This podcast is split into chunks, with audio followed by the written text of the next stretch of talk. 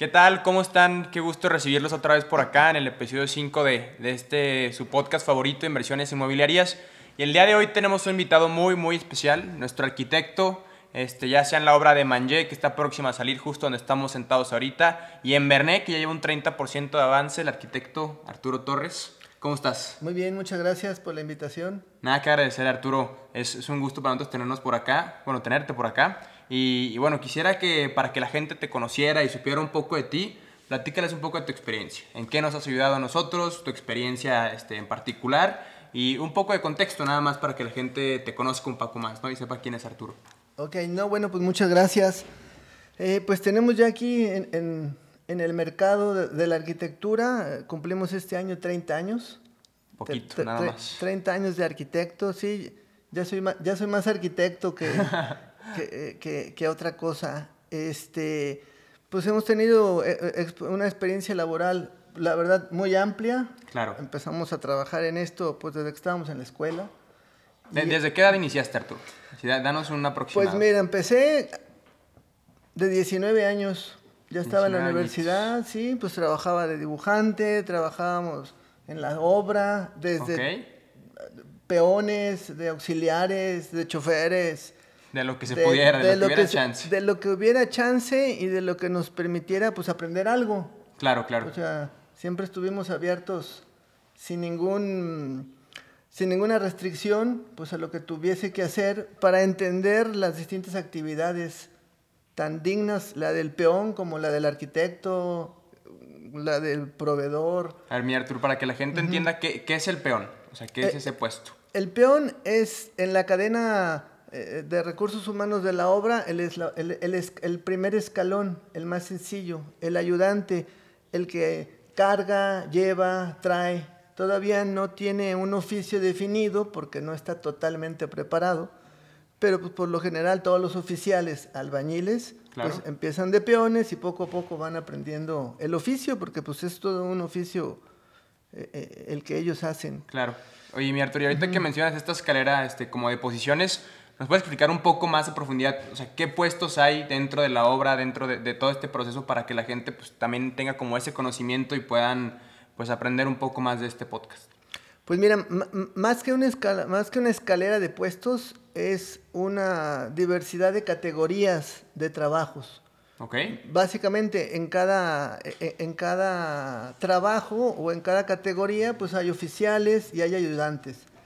Eh, y hay un maestro que sabe poquito de todo y los coordina. Okay. Pero pues las categorías son oficiales de albañilería, oficiales de carpintería, oficiales herreros, oficiales fierreros, fontaneros, electricistas.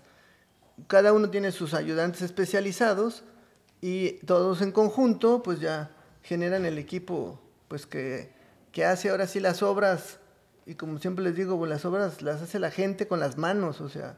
Claro, claro. Realmente es un proceso pues muy artesanal. Sí, sí, porque realmente pues implica el, el, esfuerzo de no una máquina, no solamente el cargamento, sino que muchas personas que están pues, dando su día a día para que una obra se pueda realizar, para que tú, tu departamento lo puedas habitar, etc. Y siento que eso es algo pues, de mucho valor, ¿no? Que realmente no se ve, este, no, no se alcanza a percibir bien, pero pues es, es el valor de la obra, ¿no? La, las personas más que nada. Mierto. Sí, sí, el recurso humano es el más importante. Claro. Ok, mi Arturo, ahora sí, volvamos. Sí. 19 añitos, estabas ya chambeando de lo que hubiera chance. ¿Qué pasó después? ¿Qué pasó después? Este, eh, me asocio con un arquitecto con el que trabajé en una constructora durante 25 años. Eh, en ese lapso, pues hicimos una gran cantidad de obras privadas, casas de habitación, mucha obra gubernamental, concursos okay. municipales, estatales y con las diferentes empresas perdón, no empresas paraestatales, algo en Pemex, algo con Conagua. Ok. Trabajamos mucho desde el principio con eh, el, el, grupo Mayan, desde que antes era Vidafel. Ok. Y empezamos a trabajar ahí, mmm, si mal no recuerdo, como en el 93, cuando hubo un sismo. ¿El grupo Mayan Vidafel, el que ahorita es Vidanta? El que ahorita es Vidanta. Sí, ¿verdad? Originalmente era Vidafel. Ok. Nació en Sinaloa, en Mazatlán. Ahí hicimos unas remodelaciones cuando cambió de Vidafel a, el- antes de Mayan era, ahorita no recuerdo el nombre, sí, an- antes del grupo Mayan, bueno, ahorita me acuerdo. Yo, yo sé que actualmente es Sí, Vidanta y es el monstruo ese que está en eh, Vallarta ahí ese, plantado eh, que tiene un Disney ahí. Ese monstruo empezó muy chiquito claro, claro. y nos dio la oportunidad de trabajar mucho con ellos. Ok. Entonces, buena es- experiencia. sí, porque pues trabajamos en Acapulco, en Cabo, Sa- San Lucas, en Mazatlán. sufrido en toda la chamba, te ibas de vacaciones Sí. también, mi Artur, no te Pues hagas. mu- mucha, mucha vacación, pero te puedo decir que había veces que ni siquiera veíamos el mar. No, sí me imagino es- completamente. sí. Muy matado trabajar en la costa.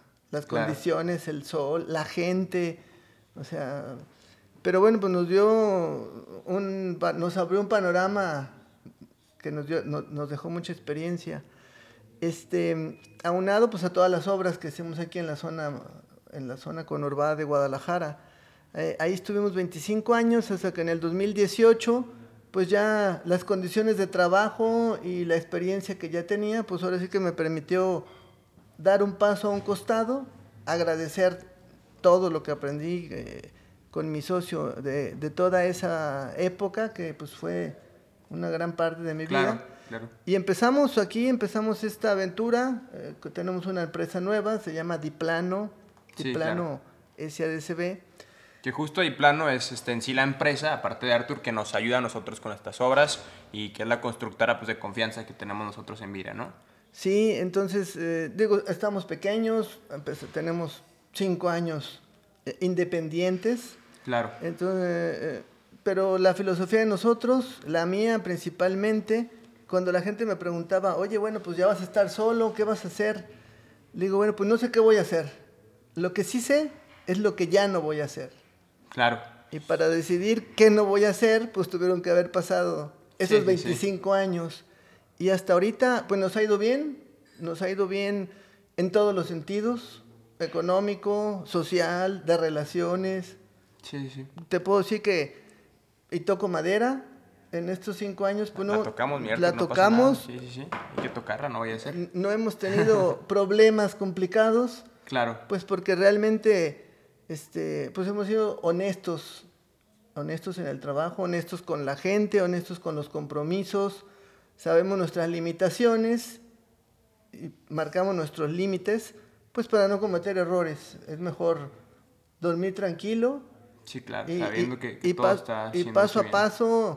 Ir avanzando. Oye, mi Arturo, ahorita algo muy importante que mencionas, el que sabes, o sea, que en toda la experiencia que tú recorriste estos 25 años, este, tus años este, estudiando y todo, llegaste, llegaste a cierto punto de aprendizaje en el cual tú sabes qué cosas no se deben cometer. ¿Qué son esos errores? Pon- dame un top 3 que dirías, este, en mi experiencia esto fue, o esto es lo que mucha gente hace en, en este medio de la construcción y que realmente es un error que pues se debe evitar y, y hay manera de solucionarlo, ¿no? Pues mira, este, lo más importante es no prometer sin tener el conocimiento de las cosas. Que ese es, la verdad, uno de los principales errores. Eh, uno se deja llevar muy fácil por grandes proyectos y, toma compromisos eh, que luego no se pueden cumplir. Y el punto más crítico de, de este negocio es que el arquitecto puede ser la cabeza de un proyecto, pero ese proyecto lo pueden conformar 10, 20, 30, 50 personas, empresas chicas, medianas, y es muy difícil controlarlos. Entonces, mm, los tiempos y, las promesas de compromisos es muy complicado. Claro, el, el no llevarte, bueno, dejarte llevar como por la ambición, ¿no? Eh, El, que es un proyectazo y voy a ganar una lana, pues déjame, me, me lo echo en el hombro, ¿no? Sí, sí, sí. Luego eh, se compromete uno con cosas que no dependen de uno. Uno puede tener la total voluntad de, la, de hacerlo y hacerlo bien. Pero dependemos de gente de gobierno, de permisos de construcción, de proveedores que no sabemos cómo están en ese momento, bien, mal. Claro. Este, se entregan anticipos, eh, luego no cumplen. Sí. y entonces luego son problemas. Ese, es el tema, ¿no? Que, Eh, que en eh, este medio de los bienes raíces dependes demasiado de un De externo, muchos. ¿no? O sea, de un- ya sea una institución pública, ya sea de una persona que te va a ayudar, etcétera. Y pues son cosas que uno no puede controlar por más que le metas prisa, pues hay cosas que sí están fuera de tus manos, ¿no? Sí, entonces, o sea, básicamente es cada paso que se dé, tenerlo bien ubicado en sus límites y tener plan A y plan B para reaccionar rápido. Muy importante. Porque si no, se nos va... Y, no, y no, todo es eh, el recurso humano, las condiciones naturales, eh, un temporal de lluvias caótico. Sí, claro. No se puede controlar y, te lleva al traste y, con esto que está pasando ahorita de que año tras año ah, las lluvias, las lluvias van incrementando, ya sea el, o sea, la cantidad de lluvias y más como la fuerza con la que viene. La fuerza, pues porque... Pues eso es súper importante cuidarlo en la obra. Que, qué bueno que tocamos este tema porque ¿qué recomendación darías tú para que se puedan cuidar esta clase de, temas que realmente pues es algo de la naturaleza que tú no puedes controlar, pero que se puede llegar a prevenir con ciertas medidas, ¿no? ¿Qué, ¿Qué sería eso que se podría hacer como para que no te afectara tanto en obra? No, bueno, pues este, e, es que depende también de, de la parte de la obra que, que esté ejecutándose en el momento de la contingencia. No es lo mismo una cimentación con, a cielo abierto en un temporal de lluvias, que sería lo más contraproducente que, que se recomendaría hacer. ¿Qué tanto te llegaría a retrasar una lluvia muy fuerte en, en, en esa parte? No, no, no, pues te puede retrasar hasta el grado de empezar de cero en una obra que eh, terminamos y que la tomamos empezada en Tapalpa hace cuatro años. Eh, el temporal de esa época desbarató los cimientos que habían hecho la, el, anterior. Ajá, el, anterior constructor y lo tuvimos que hacer otra vez nuevo. No, mi La obra estaba en, una, en ladera, en el country, en Tapalpa. Sí, sí. El agua, una lluvia, una lluvia de una noche se, llevó, se llevó todas las cepas, las zanjas, tapó. Ok. Y, y por ejemplo, Miertur, tú me comentaste que tienes allá experiencia en playas. Ah, en playas, pues también hay bastantes este, temas naturales que uno no puede controlar. Así es. En tu experiencia, ¿qué fue lo que más pasa dentro de las playas? Que pues sí es, es, es, todo un tema el resolverlo y que te puede llegar a generar un problema como constructora y tanto al cliente también que, que le está construyendo, ¿no? Pues mira, e, e, el, problema en las playas, más que, más que las inclemencias naturales propias del, lugar, e, es la mano de obra. O sea, la gente en las playas no tiene, eh, no la capacidad, sino, pues no sé, eh, la, la, habilidad específica de la construcción, porque cuando no hay construcción, pues se dedican a otras actividades. O sea, pescan o al turismo. Cuando eso baja, la gente se recluta en las obras y no tienen los mismos rendimientos que la gente de la ciudad. Ok, ok, Artur. Y, este tema que tocas de la gente es muy importante y me gustaría saber, o sea, tú como mm, constructora pues te dedicas a, también a subcontratar toda la mano de obra, ¿no? Así es. ¿Qué tanto es eso un problema o qué tan fácil es el, conseguir gente para la obra?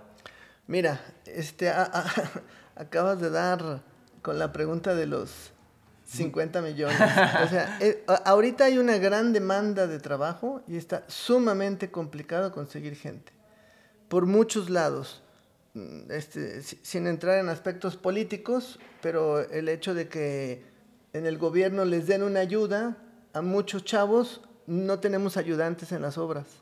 Ya, ya no quieren trabajar porque ganan lo mismo o un poquito menos sin hacer nada, yéndose a formar a que les den a la bequita. Una ah, beca o no sé qué beneficio les puedan dar, pero no hay ayudantes.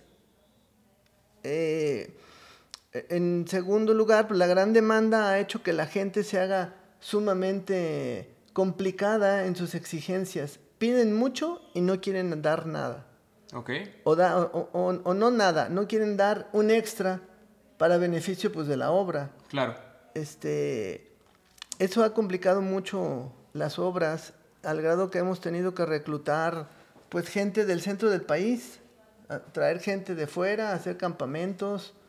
Este... Y, por ejemplo, eh, en este proceso en el que tú traes gente de fuera, ¿con quién te contactas? ¿Quién te lleva a este gente? ¿O, cómo es el proceso para traerla para acá?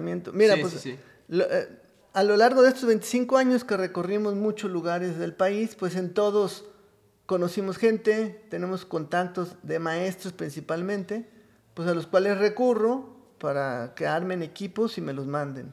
Ok. Así ha sido. Este, desgraciadamente ya ha pasado el tiempo, ya muchos de esos maestros pues ya no tienen los mismos celulares, ya los cambiaron y bueno, pues tenemos que empezar pues de cero otra vez. Claro. Ok, mi Artur, pues sí, es, es todo un tema eso de la Eh, eh, mano de eh, obra, lo he es- escuchado. Es, es todo un tema. Ahorita las obras que tenemos aquí, eh, tenemos un buen equipo eh, de trabajo, de gente de obra, pero no rebasa los 20, 22 personas que he, tratado de estar conservando, capacitando y adaptándolos a nuestra manera de trabajar. ¿no? Claro, Artur. Pero cuando necesitamos más gente, ahí es cuando se complica. Claro. Oye, ahorita toca este tema de la capacitación y hace yo creo que unas semanas, unas dos semanas ahí en Verne, este, Así el, es. el desarrollo en Providencia, hubo una capacitación. ¿Qué tanto se le tiene que dar seguimiento a estos temas dentro de la obra para asegurar y que tu, tu equipo de trabajo, tu mano de obra, pues esté bien cuidada, ¿no? Y esté dentro, haciendo desarrollo dentro del protocolo que se debe hacer. No, no, no, pues mucho. eh, Eso es algo ya eh, muy importante que hemos empezado a implementar. Este, desgraciadamente este tema de la construcción, pues venimos trabajando como se trabajaba hace 10, 15, 30 años, pero ya nos tenemos que, que someter a criterios más rígidos eh, que nos los, eh, nos los marcan la Secretaría del Trabajo, Protección Civil Claro. y a lo cual la gente no está acostumbrada. Entonces es muy complicado que a un oficial de 40, 50 años de edad, que tiene 30 años de- trabajando en la construcción, pues de repente le quieras cambiar el chip y decirle, pues ahora lo que hacías ya no lo vas a poder hacer igual, Sí, ahora lo tienes que hacer de esta manera. La gente no quiere, se va. O sea, se, se va Se porque va. prefiere no, Prefiere no no- aplicarlo de esa manera. Prefiere no aplicarlo y como hay tanta demanda, pues, Sí, se, va, pues se va a otro lado. se va a otro lado donde no se lo exijan. Entonces, en el proyecto que tenemos de Berné, este, establecimos ya la política, tenemos una em- empresa de seguristas, no de seguridad, o sea, no son policías, son seguristas capacitados por la Secretaría del Trabajo para estar capacitando a la gente en todas las actividades que están desarrollando. Es todo un universo de, de reglamentaciones que hay que seguir. Ok. Y, Va. y son diferentes para cada especialidad. No es la misma capacitación que tiene un soldador que maneja equipos específicos a un albañil que no maneja esos equipos, pero que sí eh, arma andamios, Sí, o se está subiendo. sube mezcla, hace trabajo físico. Claro. Desde, desde enseñarlos a, a palear la arena, tiene una reglamentación únicamente pensada pues en que no se dañen. Claro, porque en sí, pues todo, todo el- la construcción y la mano de obra, pues es un trabajo completamente físico. O To- sea, y- y hay totalmente que cuidar físico. el personal. Sí, y luego resulta que eh, a la vuelta del tiempo, ya de 40, 60 años, pues la gente empieza a sufrir las consecuencias Sí, claro.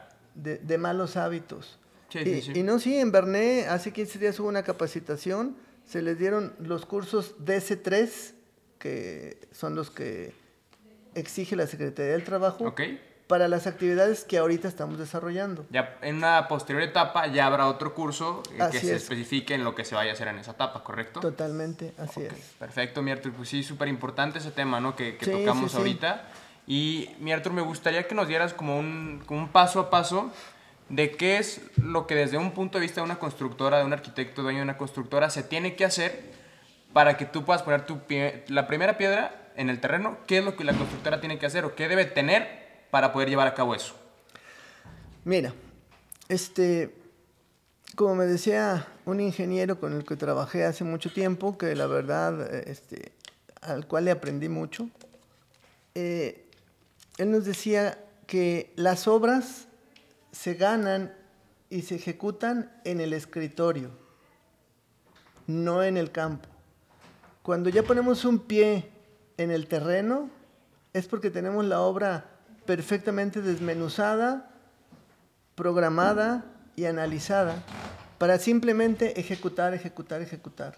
Es una fabriquita. Claro. Pero si no tenemos todo bien definido, ese proceso de fabricación en campo se interrumpe, se cometen errores, se tienen que hacer retrabajos. Entonces, el día que se pone un pie en el terreno es porque tenemos lo legal totalmente cubierto, permisos, eh, etcétera. o sea, permisos en general, municipales, estatales, los, que, los que cada proyecto requiera, para no tener problemas de tipo legal. Claro.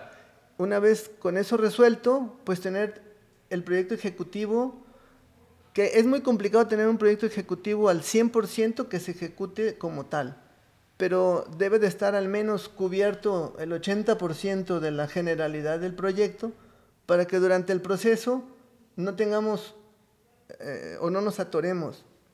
Y es un hecho que durante el proceso hay cambios y ese proyecto ejecutivo evoluciona, se modifica. Pero la base principal es la que debe de estar totalmente. Es aspectos legales cubiertos, aspectos del personal ya también cubiertos, contratos, eh, el personal adecuado para lo, que va, lo que se va a ejecutar y proyecto ejecutivo. Ok, perfecto, mi Artur. ¿Y cuál dirías tú, mi Artur, que es el, en tu experiencia, que es el factor más importante para evitar contratiempos? Porque es muy común y pasa en la mayoría, de obras que se entrega unos meses después, que, que hay este, distintos contratiempos. Entonces, ¿qué es lo que tenemos que facilitar a ustedes, constructora, para que ustedes puedan tener este pues, movimiento constante y, cumplir con, el, con la fecha de entrega pues, que, pactada, pues? Ajá. Mira, este, bueno, cuando me dices qué tenemos que entregar, pues lo estás viendo desde un punto de vista como el propietario, ¿no? Sí, nosotros, o sea, ponle nosotros desarrolladora, nosotros este, propietario del proyecto, ¿qué es lo que tenemos que proporcionar a ustedes, constructora, para que todo pueda estar este, completamente bien y se pueda dar un paso pues, rápido a la, obra, ¿no? Bueno, pues digo, en la primera etapa, pues tener todos los aspectos legales cubiertos. Posesión del terreno, las escrituras, identificación de los propietarios, quién firma, eh, porque luego, digo, no, es lo mismo hacer una casa o un proyecto, independientemente del tamaño que fuese, donde el propietario es una persona física que nos resuelve todo el tema legal, a desarrollos donde son varios propietarios, donde luego están peleados, donde no se ponen de acuerdo, unos quieren una cosa, otros quieren otra, se atoran los procesos, o donde es una SA o algún fideicomiso, donde también tenemos que poner sobre la mesa decisiones de varias personas. Eh, solventando ese punto, pues lo, más importante es pues tener un flujo, tener, tener un flujo programado, fuese como se haya programado, no necesariamente tiene que ser muy, tal, a tal hora. Muy grande, o sea, no, no, no, se trata de tener todo el capital en ese momento, pero sí apegarnos a un flujo porque eh, eh, en la obra es muy complicado detener procesos y volver a arrancar. Claro. Ahí eso es, este, eh, eso es uno de los principales errores que creo, si le podemos llamar como error, porque empieza el proceso de construcción, la gente empieza a trabajar, se toma un ritmo de trabajo constante, grande, chico, como fuese, pero si se interrumpe, pues la gente necesita seguir cobrando, la gente de obra no entiende de que esta semana se paró la obra y nos vemos dentro de ocho días. Sí, no, necesito mi flujo. necesito mi flujo, entonces, si al principio de la obra fue un problema armar el equipo, imagínate que después de dos, tres, cuatro meses, por cualquier circunstancia, se detiene, ese equipo se desintegra y cuando se arranque hay que empezar de cero otra vez. Claro, y volvemos al mismo tema. Volvemos al mismo tema, estamos en el mismo punto de arranque, hay que conseguir gente, hay que volverla a capacitar, hay que volverle a hacer los cursos, hay que volver a todo el tema legal. Entonces... este, e implica gastos todo esto. No, no, o sea, cada arranque, arranque y pare es un gasto. Claro aunado a, a, gastos fijos que ya tiene la obra, por ejemplo, por, por rentas de cosas, y de equipos y de estructuras que están en obra, ociosas porque no se avanza, pero la renta pues sigue, sigue costando. Claro. Oye, y ahorita que comentas esto, Artur, em, ustedes como constructora, ¿cuáles son eh, los materiales que más costo le representa o el trabajo que más costo le representa y cómo lo manejan ustedes para que eso bueno, como para reducir costos, ¿no? Porque tú nos comentabas, creo que fue una vez una visita ahí en, en nos comentabas que tú compras como en una etapa de un buen fin o algo así y compras material justo en esa etapa y ya tienes tu reserva y lo agarraste a un menor costo. ¿Cuáles son las estrategias que usan ustedes en Diplano como para llevar a cabo ese, esa reducción de costos? Mira, o sea, la, la principal estrategia es tratar de comprar eh, en un solo evento la mayoría de los materiales. Negociar con, si se tiene el flujo, pues negociar con el proveedor precios de contado por adelantado.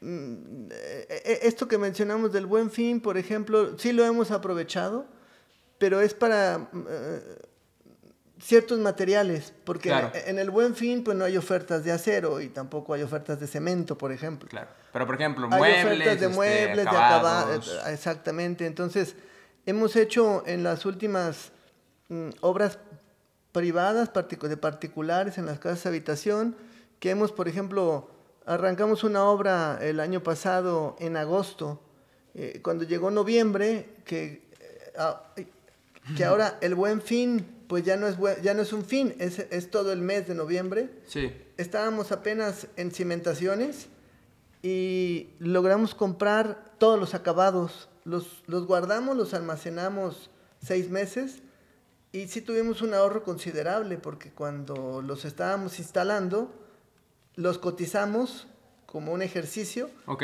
y obviamente pues estaban mucho más caros que Claro. seis meses antes que tenían un descuento y tenían un costo menor.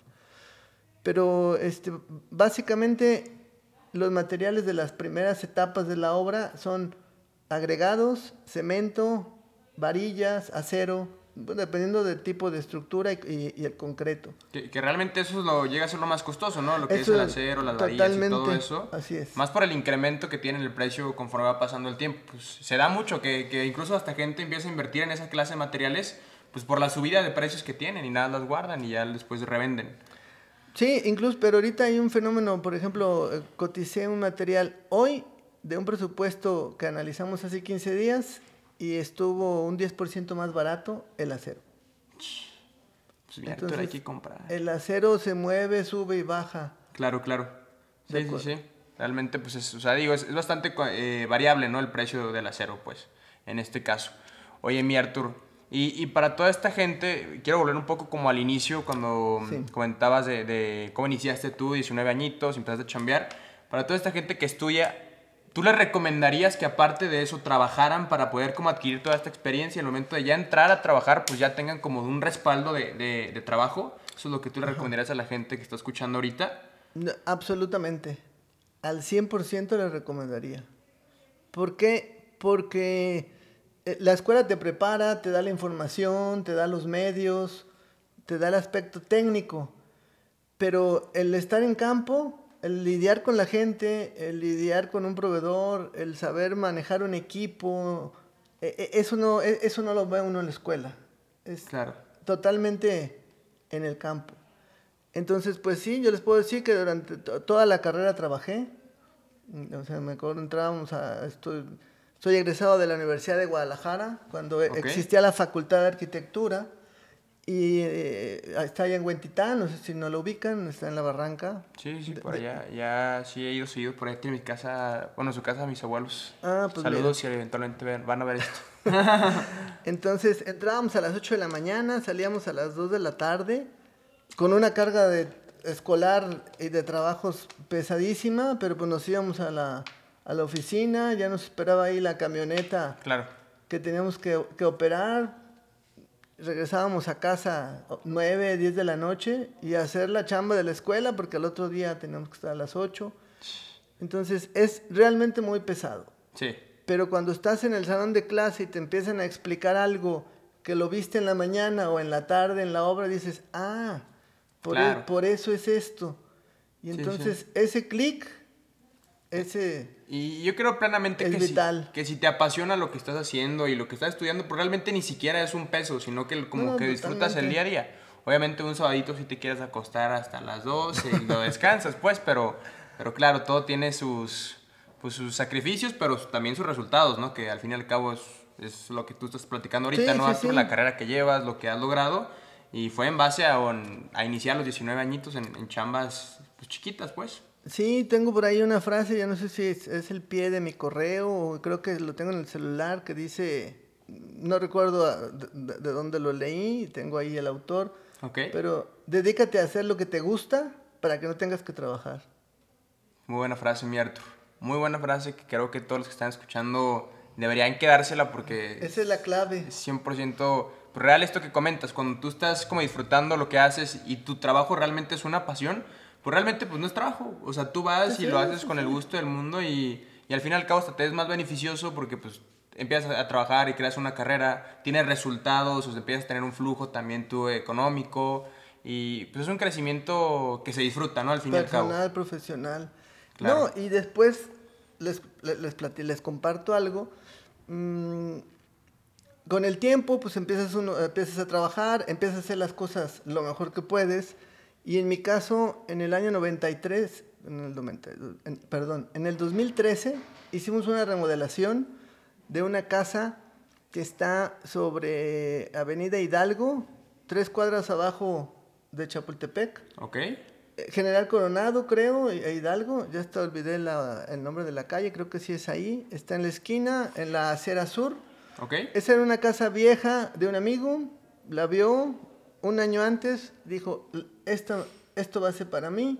Entró en un proceso legal porque era una casa con muchos problemas de, Traía como un remate de bancario. Sí, creo que la compró en un remate. La casa estaba en ruinas.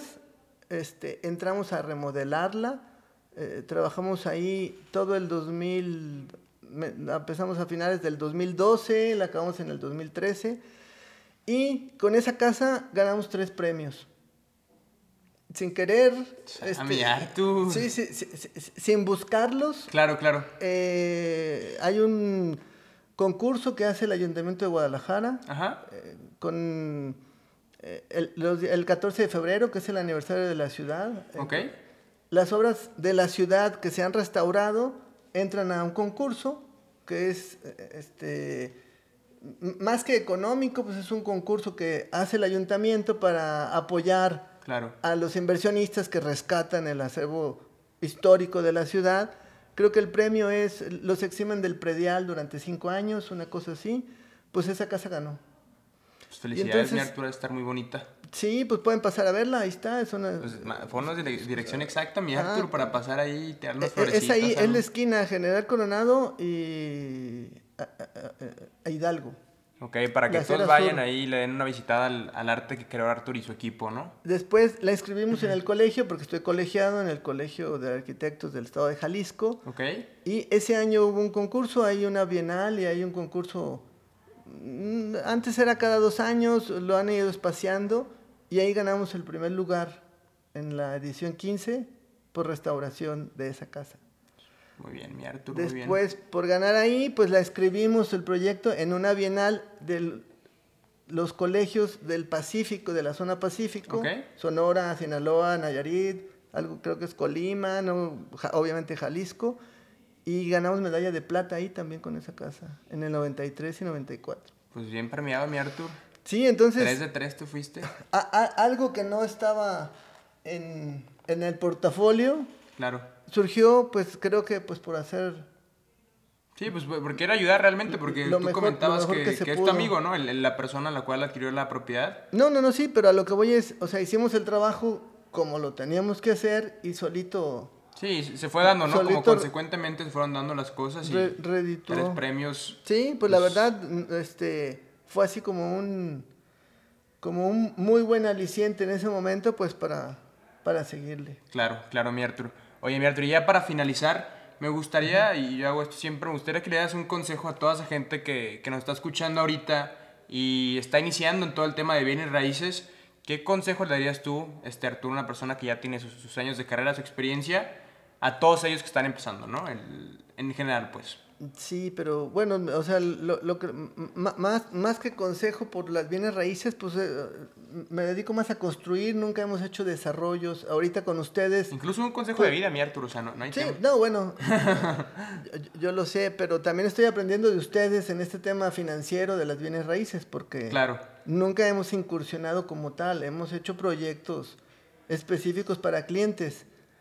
¿Qué fin les dan o cómo es todo el financiamiento y eh, lo que sigue después de entregar la obra? Ya no lo, ya no formamos parte de eso. Lo desconoces, claro. Lo desconozco y por eso eh, eh, estoy muy emocionado con ustedes, pues para aprender todo este tema del pool de rentas y una serie de cosas que no manejamos. sí, que no manejamos, la verdad, porque no hemos estado dedicados a eso. Entonces, bueno, pues más que un consejo es este, parte de la filosofía de nosotros, como les decía. Eh, hagan lo que les gusta y, y háganlo bien una sola vez porque el mismo trabajo cuesta hacerlo bien que hacerlo mal. Y el hacerlo mal te implica hacerlo dos veces, tres veces o n cantidad de veces. Claro. Entonces, mm, eso les puedo compartir. Que cada, Perfecto, Arturo. Cada paso que den, que estén bien seguros con las, los inconvenientes que pueda tener, porque a veces hay que decirle al cliente, eso no. Y hay que saber decir que no. Claro, muy importante y creo que eso también lo comentó, no recuerdo si fue Toño o este Ernesto, nuestro ingeniero de allá de Video Offices, alguien dio ese mismo consejo, el, saber pues plantar un no, cuando sea necesario y se tenga que hacer, porque pues a muchos nos da miedo, ¿no? El decir no, y, si le quedo mal, pues es que es un amigo y todo eso, pero hay que saber cuándo hacerlo. Y, muy importante todo esto que comentas, Artur. Muchísimas gracias por, por el tiempo, por compartirnos un poco pues, de tu experiencia. y no sé si quieras añadir algo a, a la gente. Sí, no, no, no, bueno, pues muchas gracias. Digo, espero este, que, que, sea de su interés esta plática. No, claro que lo será. Eh, eh, es, la primera vez que estoy en, algo así y bueno, pues espero que sea la primera de muchas. Claro, mira, queda, queda una pendiente para la siguiente temporada, ya verás. Muchas Con más añitos de experiencia ambos. Muy bien, pues muchas gracias. Muchas gracias. Hasta la próxima.